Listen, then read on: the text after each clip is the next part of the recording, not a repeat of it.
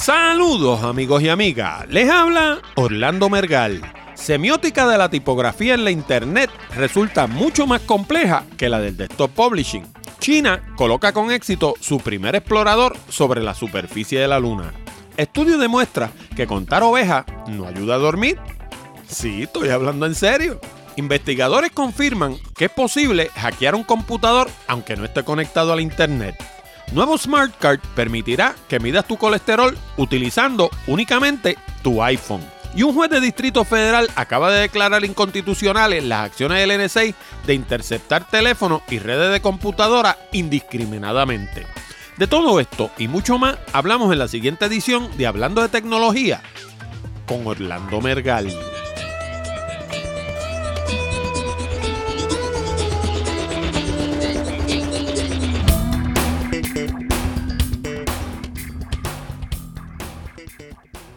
Saludos nuevamente, amigos y amigas, y bienvenido a una nueva edición de Hablando de Tecnología con este que les habla, Orlando Mergal. Este programa llega a ustedes como una cortesía de Accurate Communications. Si necesitan servicios de comunicación de excelencia para su empresa, como redacción en inglés o en español, traducción, producción de video digital, colocación de subtítulos, fotografía digital, servicios de audio, páginas de internet, blogs o inclusive producir un programa como este, nos pueden llamar al 787-750-0000 para una consulta. Además, si piensas visitar Puerto Rico y te gustaría ver esas bellezas que casi nadie ve, te exhorto a visitar nuestra nueva página de turismo Puerto Rico by GPS en Puerto Rico by GPS encuentras fotos, descripciones detalladas, audio, video y mapas para llegar a los lugares más hermosos de la Isla del Encanto. Encuéntrala en www.puertoricobygps.com. Y si lo escribes en español, llegas al mismo sitio, www.puertorricoporgps.com. Inclusive puedes utilizar la manera corta www.prxgps.com. Y por último, no olvide el pequeño botón de Share Save que hay debajo del título de cada uno de nuestros programas. Si piensas que nuestro material es bueno y que le podría resultar interesante a otras personas, dale share y ayúdanos a multiplicar la audiencia de Hablando de Tecnología. Y si nos escucha por Stitcher, TuneIn, Miro, BlackBerry, Android o Windows, no olvide darnos like, thumbs up o lo que sea que indique que te gusta hablando de tecnología. Y ahora vamos a las noticias más destacadas de la semana. Bueno, y antes de comenzar con el programa, me acaba de llegar un flash noticioso. Gente de Target acaba de anunciar que sobre 40 millones de cuentas han sido intervenidas en los Estados Unidos.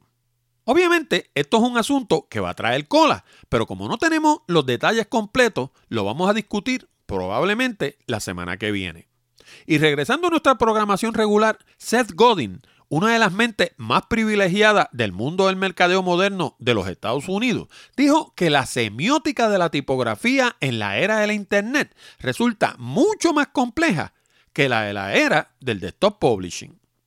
Semiótica es una de esas palabras de domingo que lo que significa es la simbología que utilizamos al escribir y el significado que le atribuimos a cada símbolo.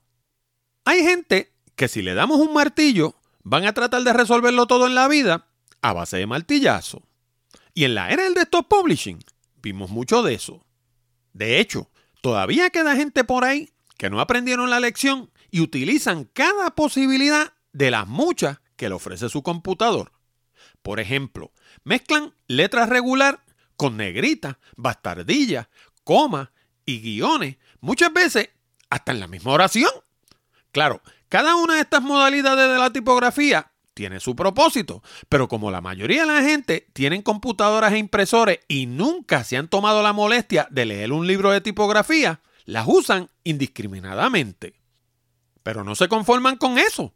También mezclan letras serif, sans serif, script y display. De nuevo, hasta en un mismo párrafo.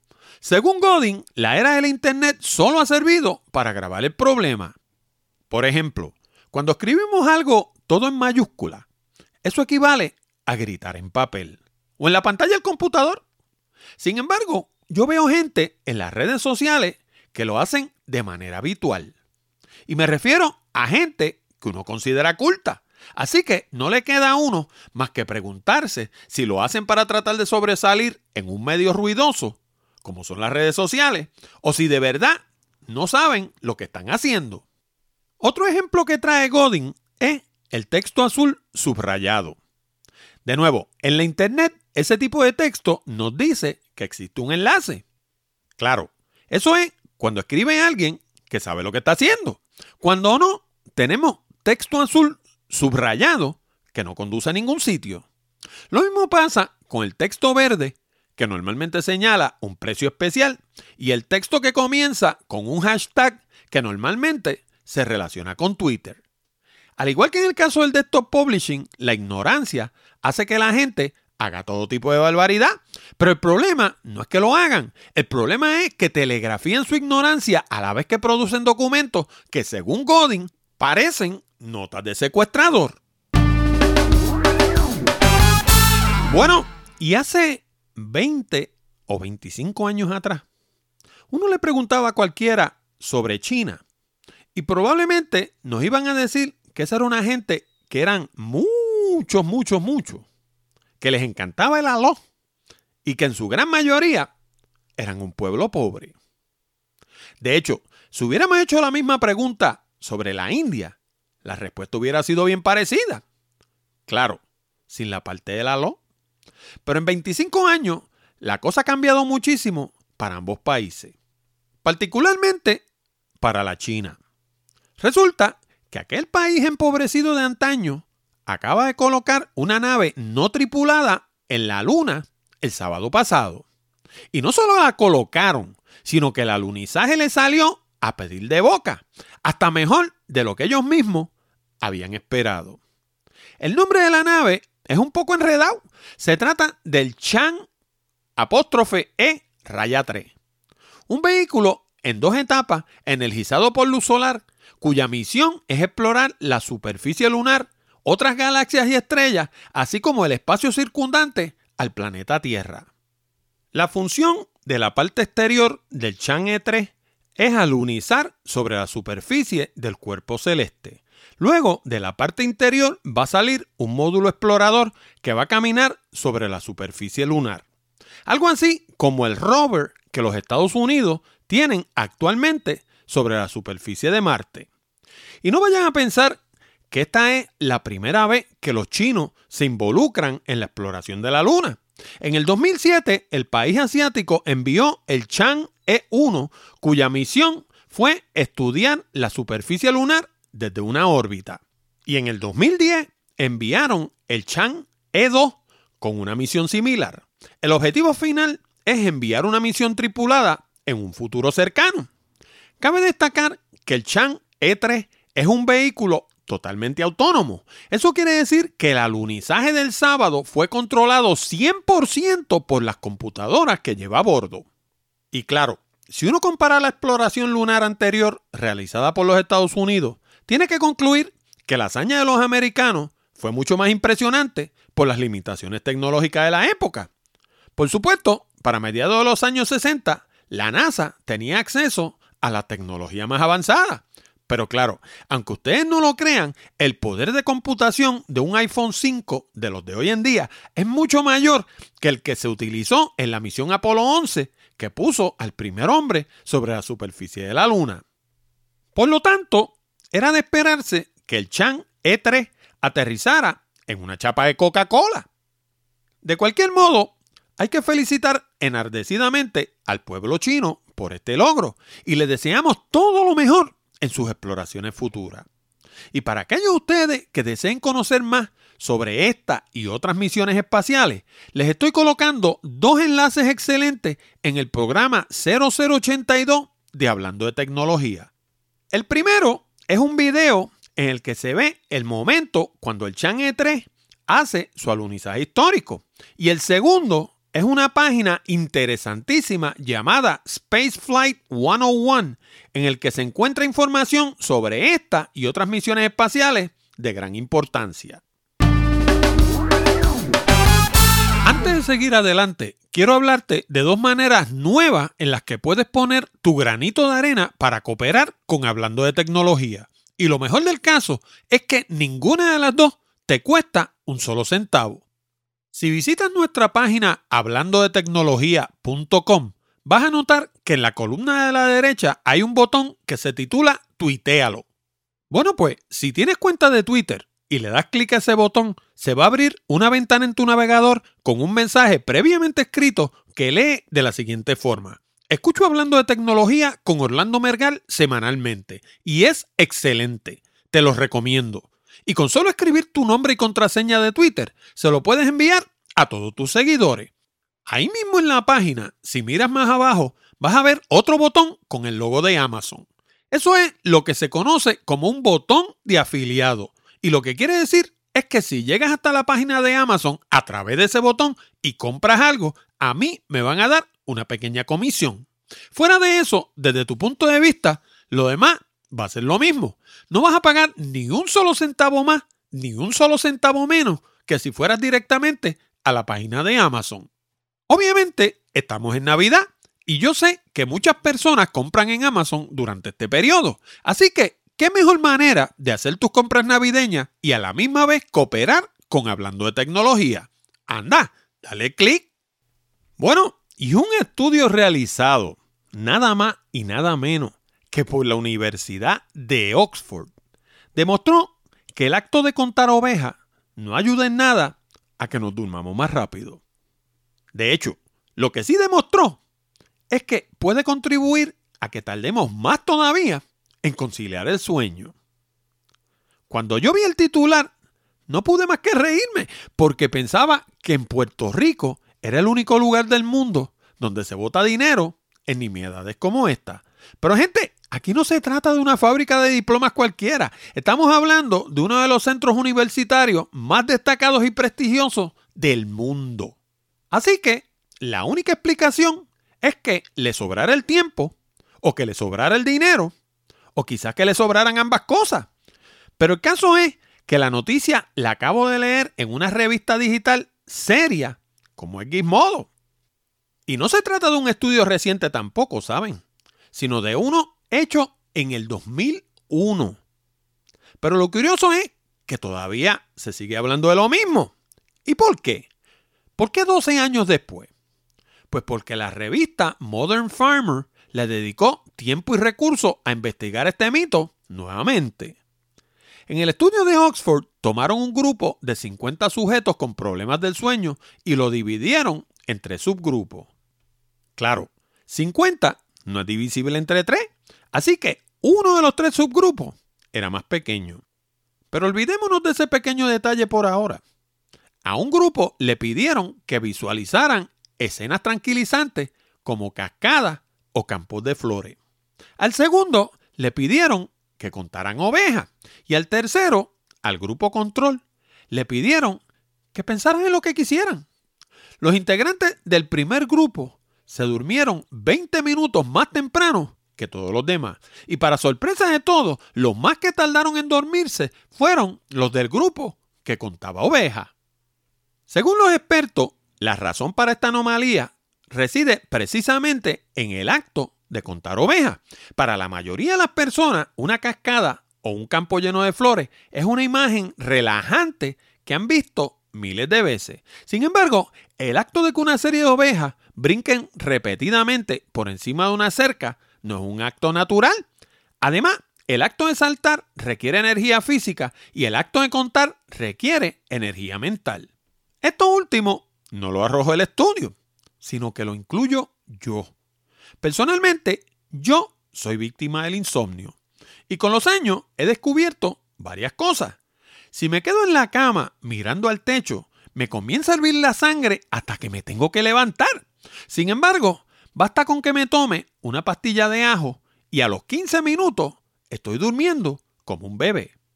Muchas personas no lo saben, pero el ajo contiene un compuesto que se llama alicina, que tiene propiedades somníferas. Si no me creen, cómanse un poco de pan con ajo que esté bien fuerte y miren a ver si a la media hora no están bostezando. Bueno, pues yo lo compro en pastilla y lo tengo siempre en casa y cuando me da insomnio me tomo una pastilla y a dormir se ha dicho. Ah, y otra cosa, no estamos hablando de fármacos que le puedan hacer daño a tu organismo, ¿sabes? Sino de algo completamente natural. Para aquellos de ustedes que quieran ver lo del estudio de Oxford y de la revista Modern Farmer, para que vean que no estoy bromeando, les estoy incluyendo los enlaces en la entrada número 0082 de Hablando de Tecnología. Bueno, y hablando de estudio, ¿Sabías que es posible hackear un computador aún cuando no esté conectado a la Internet? En el pasado hemos hablado en el programa sobre las muchas y variadas técnicas que utilizan los hackers para violentar la seguridad de nuestras computadoras.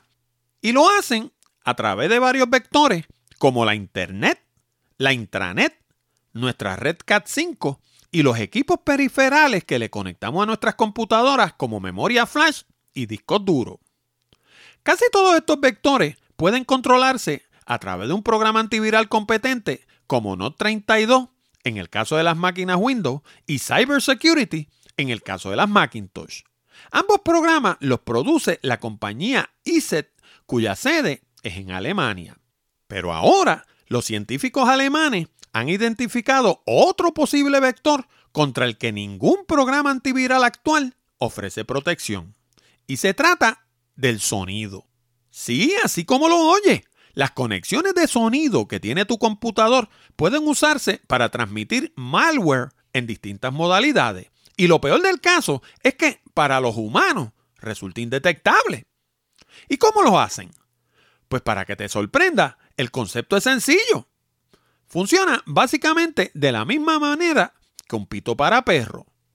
En el programa 0078 de Hablando de Tecnología, hablamos de que un ser humano es capaz de escuchar entre 20 y 20 mil Hz de frecuencia. Claro, si no entiendes de lo que estoy hablando, te sugiero que escuches primero el programa 0078 y luego regreses a este. Bueno, pues el caso es que el adulto promedio, si tiene suerte, logra escuchar de 20 a 16 mil Hz. Por su parte, los perros y gatos son capaces de escuchar entre 40 y 60 mil Hz. Y claro, al igual que los humanos, los perros y los gatos también van perdiendo audición según van envejeciendo. Pero aún el más sordo de los perros oye mucho mejor que cualquier ser humano. Bueno, pues los científicos del Instituto Fraunhofer de Alemania han demostrado que es posible codificar un virus de computadora a frecuencias que excedan los 20.000 ciclos e insertarlo en una máquina a través de su sistema de audio. Y por supuesto, los únicos que lo escucharían serían los perros y los gatos. Para aquellos de ustedes que el nombre Fraunhofer les suene familiar, este laboratorio alemán es responsable por la creación de varios algoritmos de compresión importantes, entre ellos uno de los mejores para comprimir audio MP3. De hecho, este programa se produce primero en formato AIF y luego se comprime a formato MP3 utilizando el compresor creado por el Instituto Fraunhofer. Según los investigadores, detener este tipo de virus es sumamente difícil porque primero los programas antivirales actuales no están diseñados para ese propósito. Y segundo, está fuera de la capacidad de los seres humanos para detectarlo. Una manera infalible de detenerlo sería apagando la capacidad de la máquina para recibir y enviar audio. Pero esto, en efecto, inutilizaría una de las partes más útiles que tiene el computador. Claro, Ahora que los científicos del Instituto Fraunhofer han demostrado, más allá de toda duda razonable, que este tipo de fechoría es posible, de seguro van a haber compañías que comenzarán a buscar maneras de crear un producto viable que elimine la amenaza. Y gracias a Dios, hasta este momento, eso es todo lo que es, una amenaza, porque nadie ha insertado un virus de computadora a través de una onda de sonido hasta este momento. Pero ahora, al igual que los fabricantes de programas antivirales, los hackers también saben que esto es posible y también van a buscar maneras de sacarle partido. Si te gustaría saber más sobre este estudio, te exhorto a visitar el enlace que está disponible en el programa 0082 de Hablando de Tecnología. Antes de seguir adelante, déjame hablarte un momento de los nuevos sitios en los que puedes encontrar Hablando de Tecnología. Desde comienzo del año he estado diciendo que Hablando de Tecnología está disponible en la popular plataforma Stitcher Radio, que agrega miles de podcasts de alrededor del mundo y los sirve a través de una aplicación gratuita al iPhone, la tableta iPad, los teléfonos Android, los teléfonos BlackBerry y los radios de los modelos más recientes de BMW, Mini, Ford y General Motors. Para acceder a Stitcher, visita www.stitcher.com. De nuevo, www.stitcher.com y obtén la aplicación para tu tableta o teléfono inteligente. Pero ahora estamos en dos agregadores más. Recientemente nos llegó noticia de que estamos en la popular plataforma TuneIn, que agrega sobre 70.000 estaciones de radio y podcast de todas las esquinas del planeta. La dirección es bien fácil www.tunein.com. De nuevo, www.tunein.com.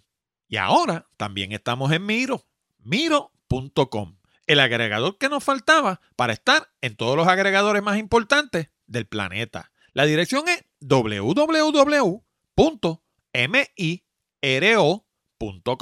De nuevo, www.mireo.com. Ahora sí que tienes muchas más opciones para escuchar hablando de tecnología. Bueno, y hace un ratito hablábamos sobre el viaje no tripulado de los chinos a la luna. Y decíamos que el iPhone 5 contiene más poder de computación que el que se utilizó para colocar al primer hombre sobre la luna en el año 1969. Bueno, pues Matthew Mancuso y Vlad Onsescu, dos estudiantes graduados de la Universidad de Cornell, se han valido de ese poder para crear el primer medidor de colesterol que funciona a través del iPhone. Su nombre, Smart Card, y consiste de un pequeño lector de tirilla que se coloca al frente de la cámara del teléfono. Con la ayuda del Smart Card, lo único que tiene que hacer el paciente es colocar una gota de sangre en la tirilla, similar a las que se utilizan en los metros para diabéticos, y colocar la tirilla en el lector. En cuestión de segundos, el Smart Card va a emitir un rayo de luz, va a hacer una lectura mediante un colorímetro que tiene integrado, va a analizar la data y va a arrojar el resultado en la pantalla del teléfono. Según los científicos, el Smart Card en su forma actual ya constituye un producto viable que podrían lanzar al mercado, pero al momento se encuentran refinándolo aún más para que detecte y arroje resultados separados para el colesterol bueno y el colesterol malo. De cualquier manera, esperen el Smart Card bien prontito. Y ahora que lo pienso, no me sorprendería ver a alguien con un metro similar que mida el azúcar en la sangre. Nada, que vivimos en tiempos verdaderamente sorprendentes. Y hablando de sorpresa, Richard León, un juez de distrito federal por Washington, D.C., acaba de declarar inconstitucionales las acciones del NSA de interceptar teléfonos y redes de computadora indiscriminadamente. Según el juez León, los padres de la patria se horrorizarían de la cantidad masiva de data que interceptó el NSA. Claro, según el juez León emitió su decisión, la misma quedó congelada en lo que el asunto se eleva a la Corte Suprema. Pero no hay duda de que el caso ha causado un nivel de indignación sin precedentes tanto en los Estados Unidos como entre sus aliados alrededor del mundo. Y acá entre nosotros, no me sorprendería que ese mismo día le hayan interceptado todas sus líneas. El caso es que el escándalo destapado por Edward Snowden ya ha alcanzado dimensiones que superan por mucho otros escándalos, como el caso de Watergate, que provocó la renuncia del expresidente Richard Nixon, el incidente de Chappaquiddick, que involucró al fallecido senador Edward Kennedy, el caso de prostitución en el que se vio involucrado el exgobernador del estado de Nueva York, Elliot Spitzer, la masacre de Milay, en la que murieron 347 víctimas inocentes a manos del ejército norteamericano durante la guerra de Vietnam, o inclusive el de Mónica Lewinsky, que puso de rodilla a la administración del presidente William Jefferson Clinton. Y no se trata únicamente de la desconfianza que han causado estas acciones entre el público norteamericano y entre sus aliados, sino las consecuencias tangibles que van a tener según los distintos países del mundo comiencen a tomar medidas para protegerse del imperialismo cibernético de los Estados Unidos. No hay duda de que la Internet como la conocemos hoy en día, va a ser una cosa del pasado dentro de muy poco tiempo. Mientras tanto, nosotros, los meros mortales, vamos a tener que esperar a que termine el choque entre colosos para conocer el desenlace. Y algo me dice que a la larga, como suele suceder siempre, vamos a ser nosotros los que vamos a terminar cargando con gran parte del costo. Bueno amigos y amigas, con esto llegamos al final de esta edición de Hablando de Tecnología con Orlando Mergal. Les recordamos que pueden enviar sus preguntas, comentarios y sugerencias a la dirección de correo electrónico contacto arroba hablando de tecnología.com o llamar al 787-664-7494 extensión 086 y dejarnos un mensaje grabado. También les recuerdo que si desean mejorar su redacción y progresar más rápidamente en el ámbito profesional, les sugiero nuestro curso online titulado Redacción Eficaz. Con este programa de casi dos horas de duración en español, aprenderán todo lo que necesitan saber para escribir todo tipo de documentos comerciales y sobre todas las cosas, logra el resultado. También es un excelente recurso si piensan comenzar su propio blog. Además, les recuerdo que si de verdad quieren aprender a hacer presentaciones que logren su propósito, y no solo aprender a hacer transparencias de PowerPoint, les recomiendo nuestro curso titulado Presentaciones Efectivas. Con este curso online de casi dos horas de duración en español, aprenderán todo lo que necesitan saber para convertirse en la estrella de su compañía. Ambos cursos están disponibles en el mismo lugar, www.aprendensucasa.com y Presentaciones Efectivas también está disponible en formato de Kindle en la tienda de Amazon. Les habló Orlando Mergal. Con esto nos despedimos hasta la próxima semana cuando discutiremos más temas interesantes del mundo de la tecnología. Hasta la próxima, amigos.